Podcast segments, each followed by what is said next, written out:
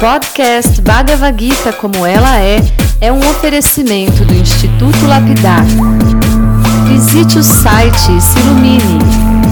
institutolapidar.org Olá, seja muito bem-vindo, muito bem-vinda. Meu nome é Chandramukha Swami e esse é o podcast Bhagavad Gita como ela é, espiritualidade aplicada no cotidiano.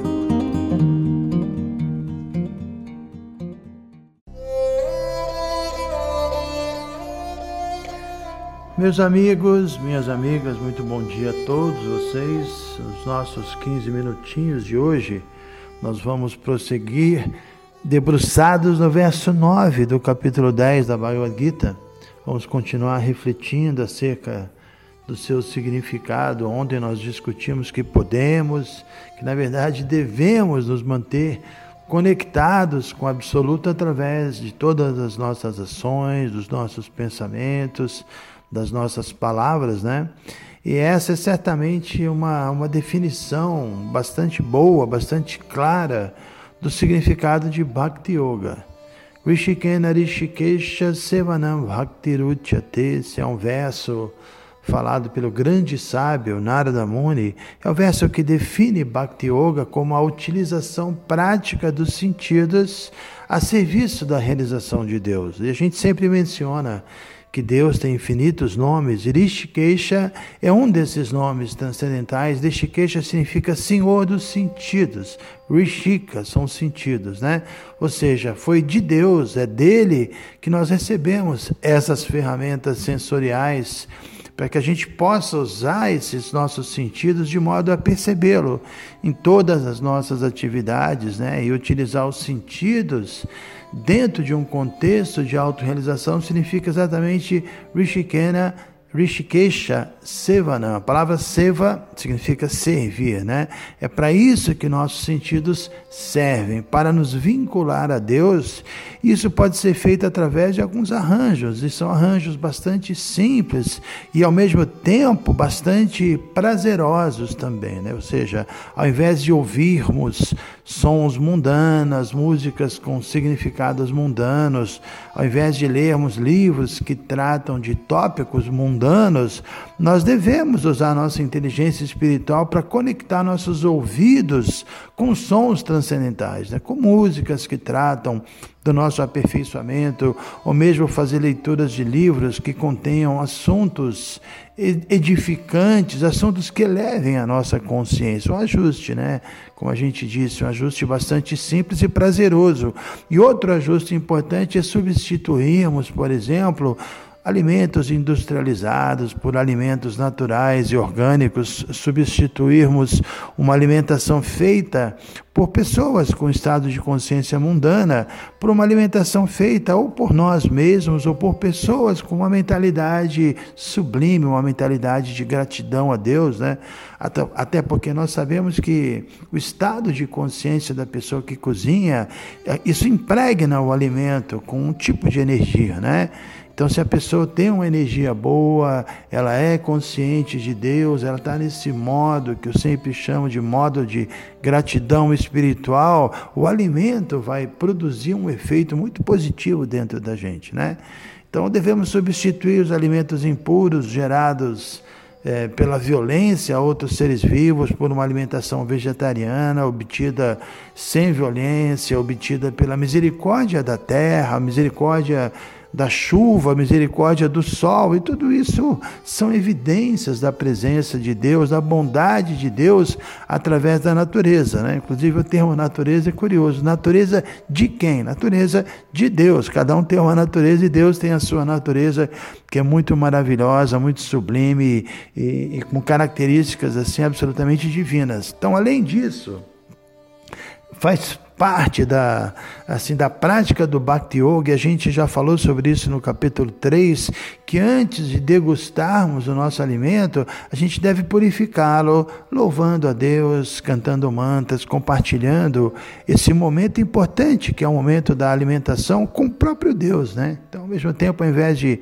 de falarmos temas mundanos, de vibrarmos sons mundanos, sem o menor sentido, de perdermos nosso precioso tema conversando sobre assuntos sem verdadeiro valor, aí nós devemos nos associar com o espiritualista para a gente poder discutir assuntos que sejam concernentes à vida espiritual, ao nosso crescimento, pessoal, principalmente assuntos que, que nos ajudarão a realizarmos Deus. Né? Então, todos os nossos sentidos, eles realmente podem nos ajudar e muito na vida espiritual.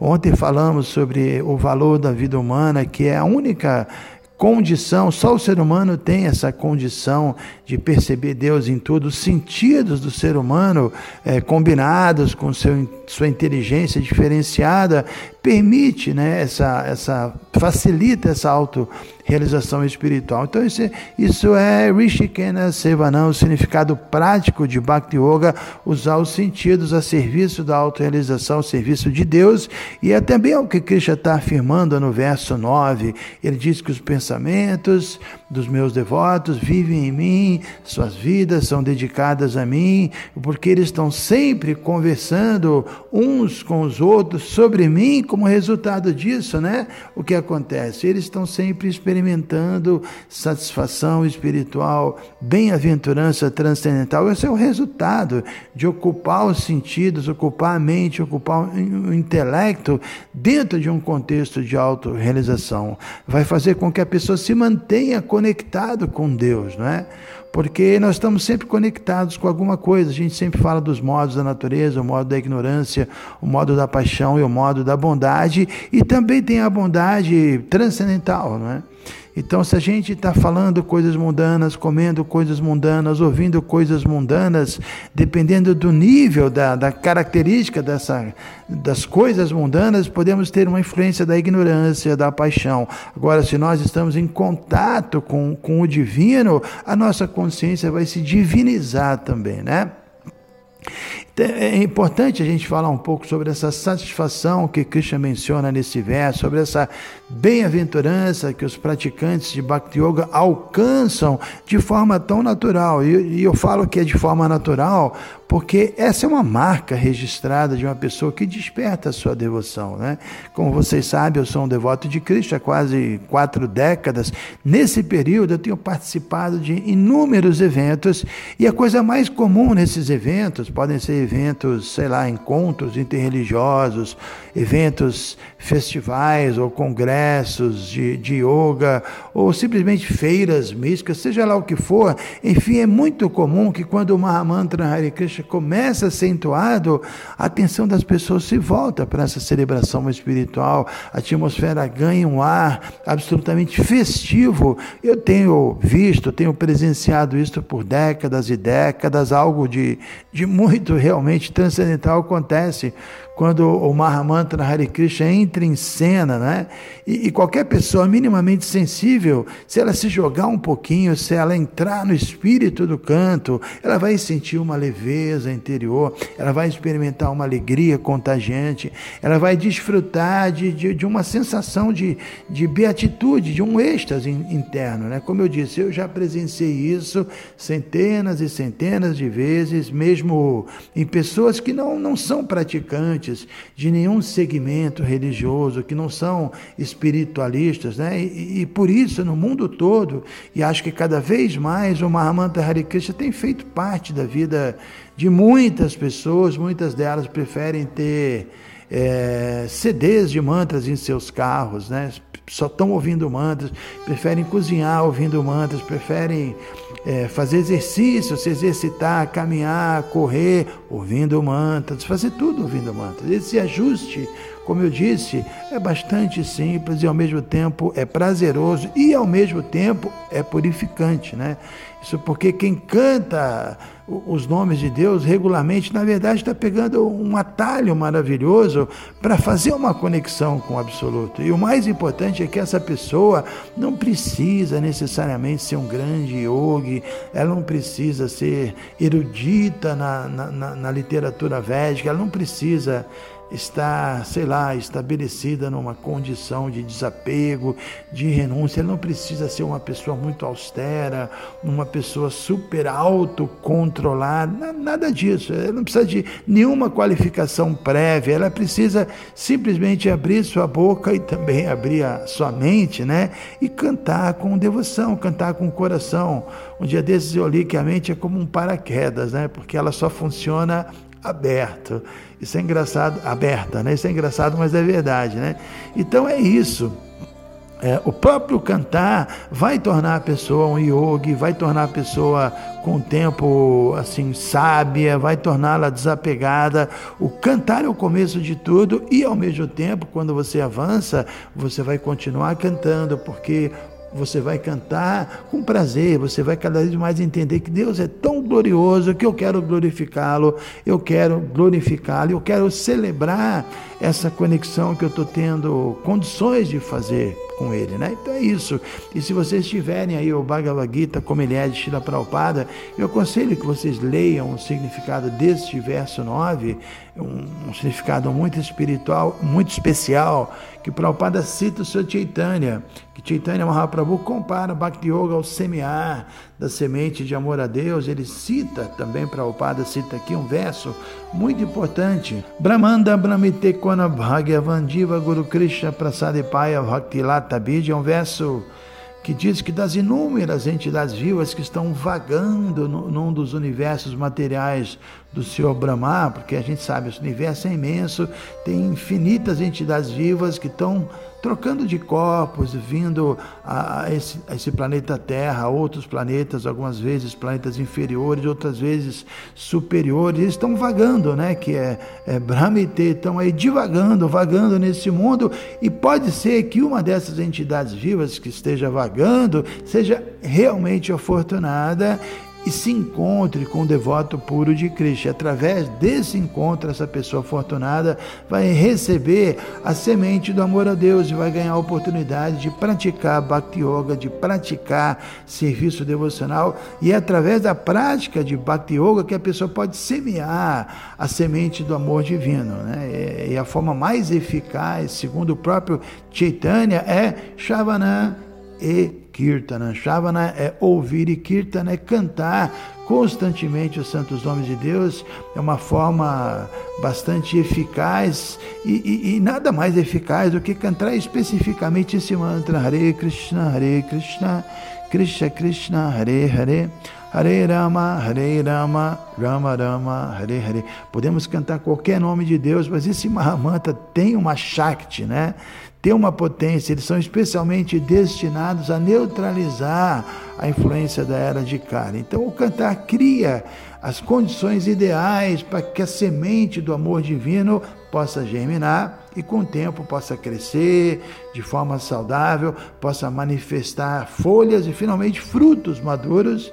Aí sim, né, essa satisfação e essa bem-aventurança que Krishna menciona no verso 9, exatamente quando esse fruto maduro ele se manifesta na vida de uma pessoa, né?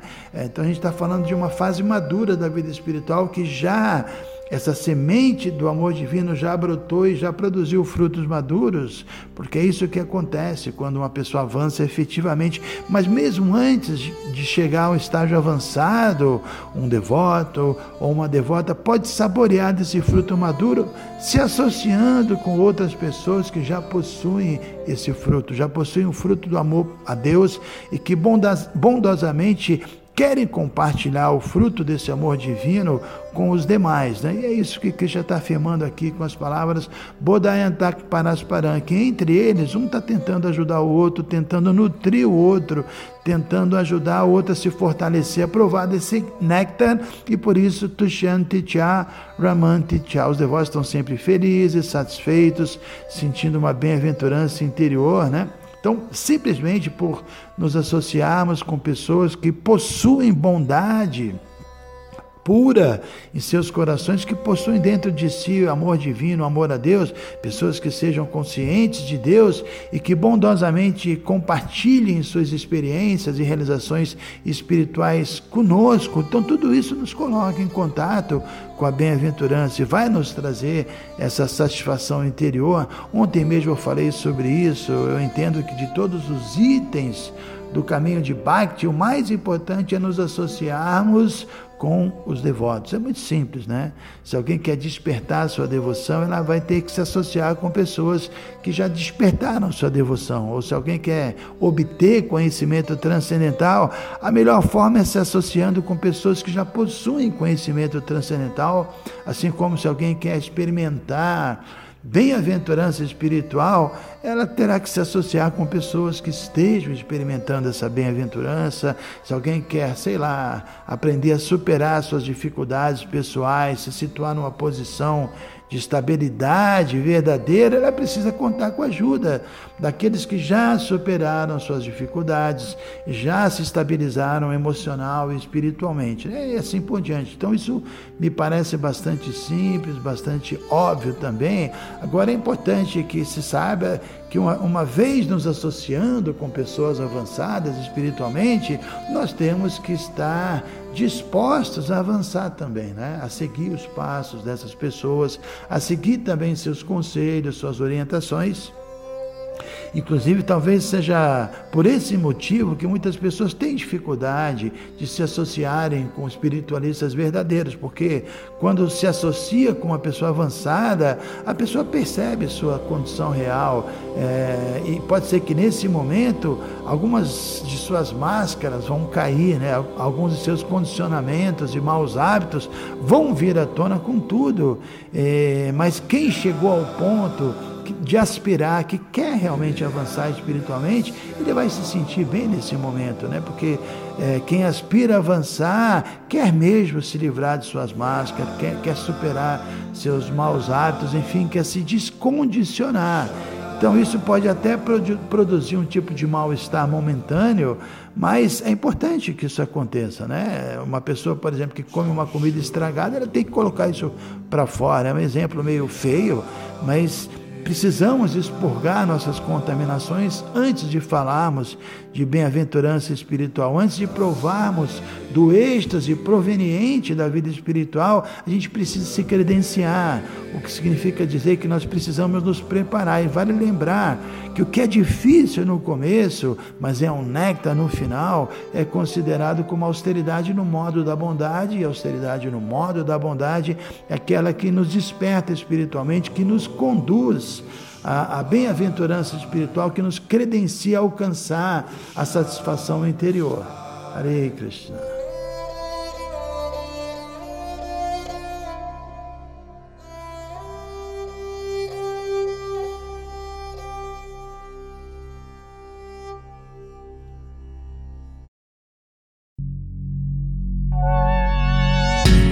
Se você se interessa por este conteúdo, não deixe de fazer o curso Bhagavad Gita para iniciantes com Chandramukha Swami.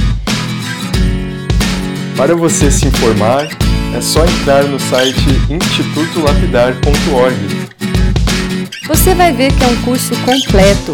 Você vai estudar todos os 700 versos e vai entrar nos principais elementos filosóficos da Bhagavad Gita. São bem mais de 100 horas de estudos.